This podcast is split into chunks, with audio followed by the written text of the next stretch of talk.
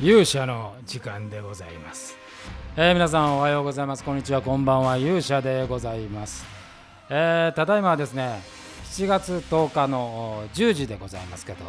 えー今から遡ること30分ほど前に、えーようやく8月29日30日の、えー魔界のお新しいシリーズネオ文庫シリーズの3部作のラストの台本を私、えー見事に書き終えました。いや疲れましたね、えー久しぶりに今日一日台本付けという、えー日程になりました。本当はねもうちょっとね余裕があるつもりだったんですけれどもあのことのほかですね、えー私今予定が詰まっておりましてふと今日昼間にですね自分のスケジュールを確認していたらこれは今日書かないとまずいと。書き上げないとこれは私とんでもないことになってしまうと8月のくねもう29日30日って言ってももう7月が半ばですからこれはもうダメだと思って急に焦りましてですね今日もう後半のスケジュールを全て台本に当て、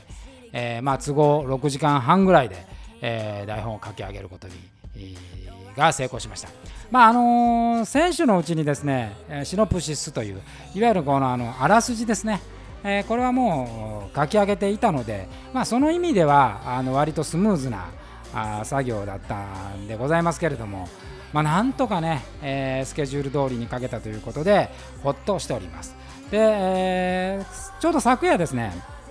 まあ、の魔界の公式 YouTube チャンネルでですね、あのー魔界の鶴姫伝説のちょうど大三島の会の、えー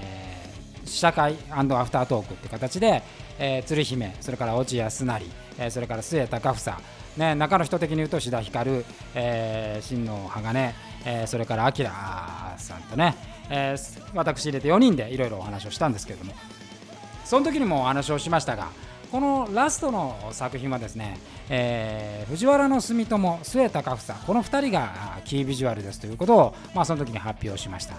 えーこのね中の人的に言うとアキラさんとそれからタールさんとこの2人なんですけどもまああの我々魔界プロジェクトにえーお二人とも所属していただいてますんでその意味では同僚なんですけれどもで魔界としてもねもう出演で言えばあー二人とも5年4年っていう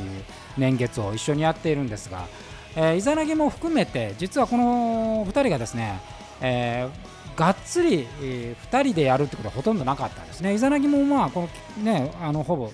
接触なかったわけですし、まあ、魔界の中ではその軍団戦でね言葉を交わしたりとか、えー戦ったりはもちろんあるんですけども今回はですねこの2人に焦点を当ててぐーっと男の物語をやろうというふうに思っています、えーなのでねここでタイトルを発表したいと思います、えーこの8月のですね、えー30日のタイトルはですね、えーソウルズというタイトルです。えーね、29日の初っ端のタイトルがですね、えーフレンズ。それから30日の一部が、えーブラッツ。そして、えー締めがですねソウルズというこういう3部作でいってみようと、ね、このシリーズはあの短い単語で、えー表すっていうのを、まあ、中心にやっていこうというふうに思っておるわけですけども。でさらにですねこの30日の最後の回はですね出演者の人数がすごい少ない、えー多分29日の半分ぐらいですよ、えーなので、まあ、人数も少ない。でであの物語としてもこうぐっとフューチャーされるんで一人一人の出演者はかなり濃く濃い、えー形になっております。で当然戦いの方もですねあのいわゆる人数が少ないんで軍団戦がほぼない。ほぼ1対1っていう戦いなんであのいわゆる最近あるこのギミックの多い、えー戦いよりもまあ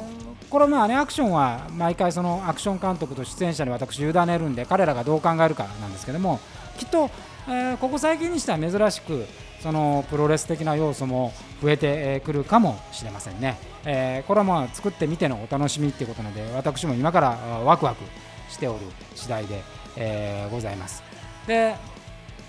まあこの29日の30日とようやくこのね台本書いたことでスタートラインに立てるっていうもので、まあ、これからまずこの台本の読み合わせをやりそれからまあアクションのね、えー、作り方をまああのアクション監督を指定して、えー、そこからまあ個々の作業に入りで全体稽古みたいな形に入っていくのでまあようやく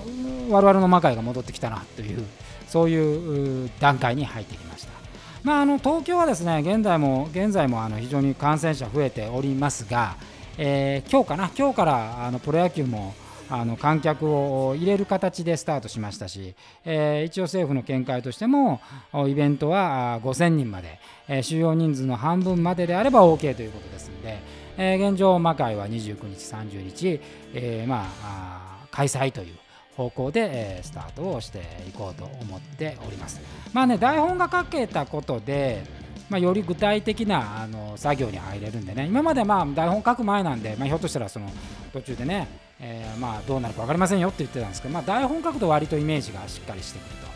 それともうあのキービジュアルがほぼ出来上がっているので、えー、いよいよそのチケットの発売みたいなことも皆さんにお知らせできるんではないかなというふうに思っております。いややっぱりその今まではね毎月やってましたからあのその月が終われば、えー、次の月の制作が、まあ、次の週の木曜日の稽古からスタートするっていう生活が当たり前でね5年間やってきてますからこれがこの3ヶ月ですよ。ほぼ何もしないという、えー、形だったんで、まあ、なかなかねメンバーのそのなんかモチベーションを維持するのも難しかったところがありますけどやっぱりこう本という設計図ができることによってよりこうイメージが湧くんでねえー、今からこの魔界がいよいよ始まるという雰囲気があ、まあ、メンバーにも伝わっていくんではないかなというふうに思いますし、えー、私もですねようやく少し肩の力が肩の、ね、荷が下りると、まあ、自分で言い出したものをね、えー、一月に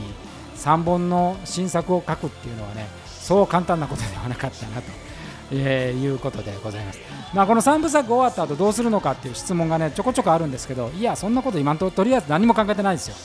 まずこの3部作をやり遂げてそこからまあ次の、ね、ことは考えようかなというふうに、まあ、その時ねどんな状況になってるかあの日本全体も分かりませんからそれに合わせて柔軟に私たちは、えー、進んでいこうかなというふうに思っております。さあこの1部2部3部とこのこの3部作それぞれカラーの違う作品えー、フレンズはね、えーと、土方歳三機動丸がキービジュアルなんで、まあ、当然そこにまつわる人々が、えー、主軸になりますし、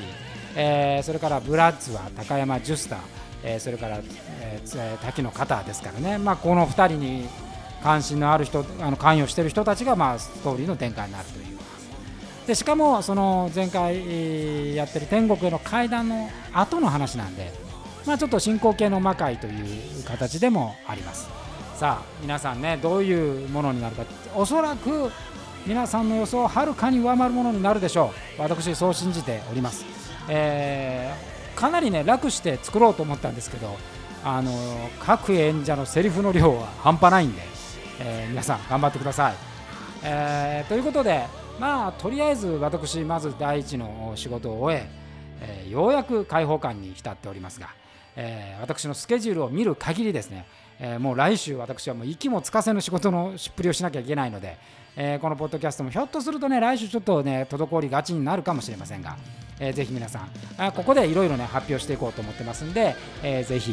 聞いていただければと思いますそしてあのそんな中なんですけども来週の火曜日の22時魔界公式 YouTube チャンネルともう一つあのクラスターという VR の、あの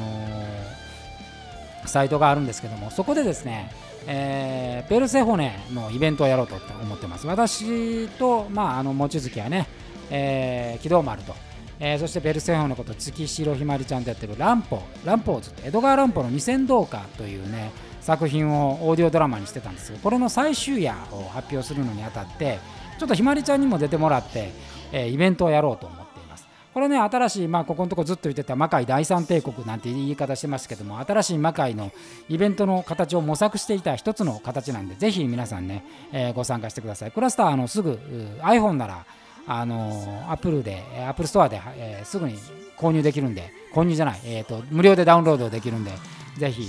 楽しみにしてください。そうじゃない人は YouTube チャンネルで見れますので、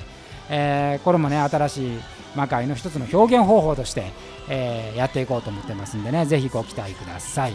はいそれでは本日はですね、えー、もう終わったというねあの爽快感ばっちりの私が、え、声を限りに、えー、皆さんに私の解放感をお伝えするというコーナーでございました。勇者の時間でございました。それではまた皆さんお会いしましょう。さようなら。